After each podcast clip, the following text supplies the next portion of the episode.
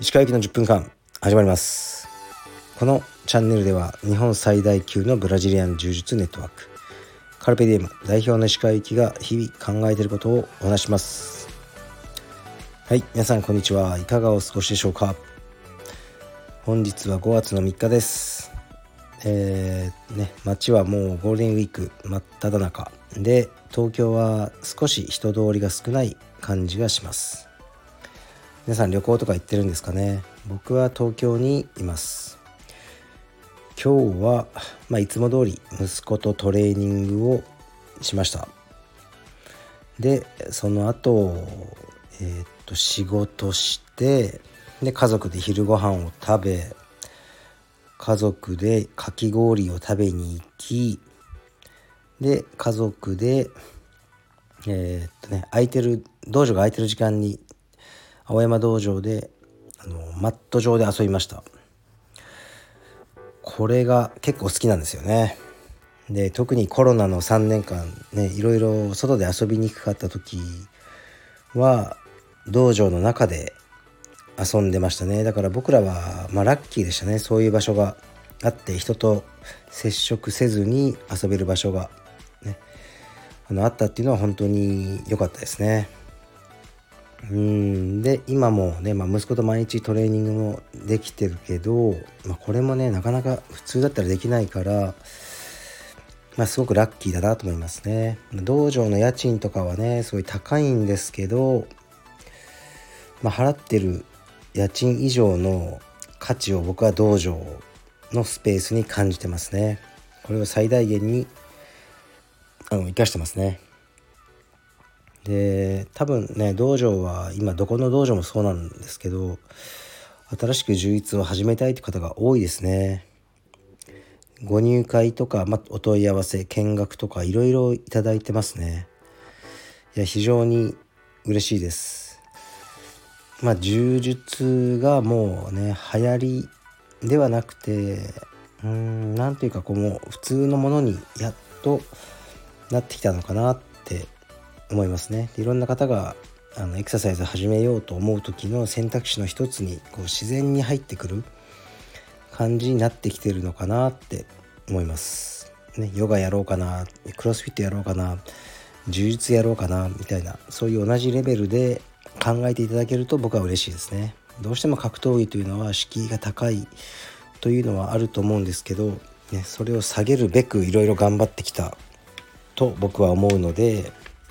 その成果ができあの出てきたかなと思います。で同時にやっぱ道場を出したいっていう人も、まあ、結構いるんですよね。でカルペディエムの支部であったりそうでない場合もちょっと話を聞いてほしいと言われることがよくあるんですね。で数日前もちょっとね話を聞いてたんですけど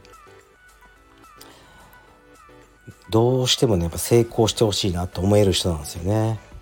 だからまあもちろんね誰に相談されても真剣に答えるんですけど珍しくね3日間ぐらいずっと考えてましたねどうやったら今この人が持ってるポテンシャルで道場をねあのちゃんとオープンして人がたくさん来てくれるようにするか結構ね難しいあの今条件なんですよ今のところ。経済的な面とかその人のネームバリューとかまあ国籍とかねいろいろあるんですけどどちらかというと不利な面が多いんですよね。でもこの不利な面をうまくアドバンテージに生かせないかなってこう3日ぐらいすごい考えてましたね。なんとなくね見えてきた気がするのでまた、ね、お会いして、えー、なんかアドバイスしたいな勝手に、まあ、向こうはもういらないと思ってるかもしれないですけどね勝手にアドバイスしたいなって思っちゃいますね。はいじゃあねレターに行きますかね。レターあまり来てないですね。これしかないです。いきます。鹿さんこんにちは。息子さんにはこのままレスリングを専門的に習わせる予定ですか？それとも徐々にレスリングから柔術へシフトさせる予定ですか？息子さんが最近はレスリングの厳しい練習に泣かなくなってきたと聞いて心身の成長が著しく感心させられました。これからも息子さんの成長報告を楽しみにしています。はい。ありがとうございます。この質問はたまにされるんですよね。とね僕もこう確固たる信念が常にあるわけじゃないんですね。で、まあ、まず柔術があまり向いてないなっていうのを思ったんですね。息子には。柔術ってすごくやっぱりね技術に特化した格闘技だと思うんですね。で語弊がないようにあの、まあ、伝わればいいなとは思うんですけど体力よりやっぱ技術がものを言う格闘技だと思うんですね。いいとか悪いじゃなくてでうちの息子はあの体操とか大好きなんですよ。体力とかその体力をバッて前に出すのが好きなんですけどテクニックをあまりねじーっと学んだりすることがまあ45歳の時点ではなんか全くねできなかったんですよね。であの、まあ、本人的にももうね面白くないっていうのを充実言っててで一旦やめさせたんですね。あと対人的にもこうスパーリングの勝ち負けとかにすごくもうこだわりすぎるんですね。で負けちゃうともう次の日行きたくないっていう感じだったんですね。であの本当に嫌いになっちゃったら困るからあの行かせないようにしてたんですね。で僕はま体操をずっとやってたんですねその間。皆さんご存知のように。で、えー、ね、またあの柔術をやらせようかなと思ったんですけど柔術ってねあまり体操でその培った体力とかが生きてこないですねキッズキッズの時点では。それで、あのー、まあ、僕の考えですけど体操とか身体能力の高さがもっと生きるであろうと思ったレスリングにの入れたんですね。であえてねいろんな人のご意見を聞いて多分東京でここが一番厳しいだろうというところに、まあ、ぶち込んだんですね。だからまあ覚悟はしてたんですけどあの同い年の子も一人もいなくてやっぱ続かないんですよね。1年生とかじゃ。2年生より上しかいない状況だったので、まあ、スパーリングやってももうねほぼボコられ。で体力的にもついていくのが厳しい、ね、練習が2時間半から3時間ぐらいあるんで。っていうところなんですけどまあ入れてやっとですね、まあ、半年ぐらい5ヶ月ぐらいか。でやっとアジャスト最近してきたって感じなんですよね。でもう本当に僕も苦しかったんですよ。結構この間は。で今はまあレスリングにうんまあそんな好きじゃないけどまあ頑張ってるって感じですね。でレスリングはやっぱ体力がもうものを言う競技ですね。完全に。だからその体力がないとかそういうね例で出すわけじゃないけど例えば橋本とかいるじゃないですか。ああいうタイプの選手はやっぱ勝てないですね。やっぱり橋本の技術力とあの柔軟性とかが生きるのは柔術なんですよね。レスリングで彼がその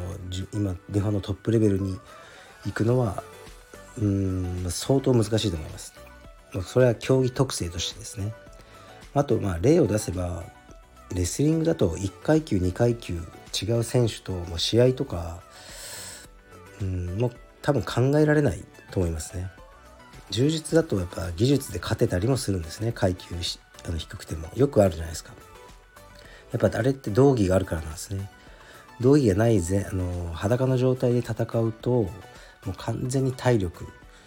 がものを言うんですね。だからまあ、僕はその割と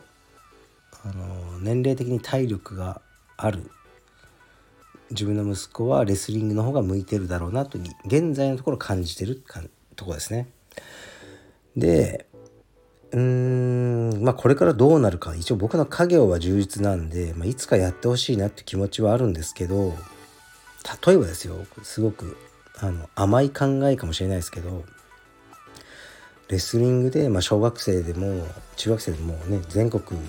トップクラスにうん慣れたとしたらもうそのままレスリングやるんじゃないですかね。で充実をやる時間がないあのっていう感じになるんじゃないかなと予想してますね。だからむしろレスリングでそんなに鳴かず飛ばずの場合は充実に興味を示すかもしれないですね。僕にはこれ合ってないのかなと思って充実の方を向いたりするんじゃないかなと思ってますね。で両方の世界でトップクラスっていうのはもう無理だと思います。それは。うん。それはない。やっぱり時間的にも体力的にもどちらかに集中しなければどちらかのトップにはなれないと思うので、まあ、いつか決断の時が来るんだろうなと思ってるんですけどまだ、ね、僕の中でも答えを出せてないっていう感じですね。はい。ちょっとねちゃんとした答えになってるかわかんないですけど現時点での僕の考えはそうです。はい。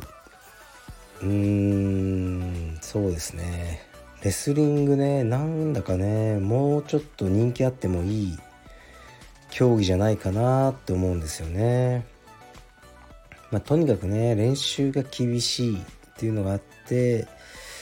なかなかね東京だと人が集まらないっていうのはあるみたいですが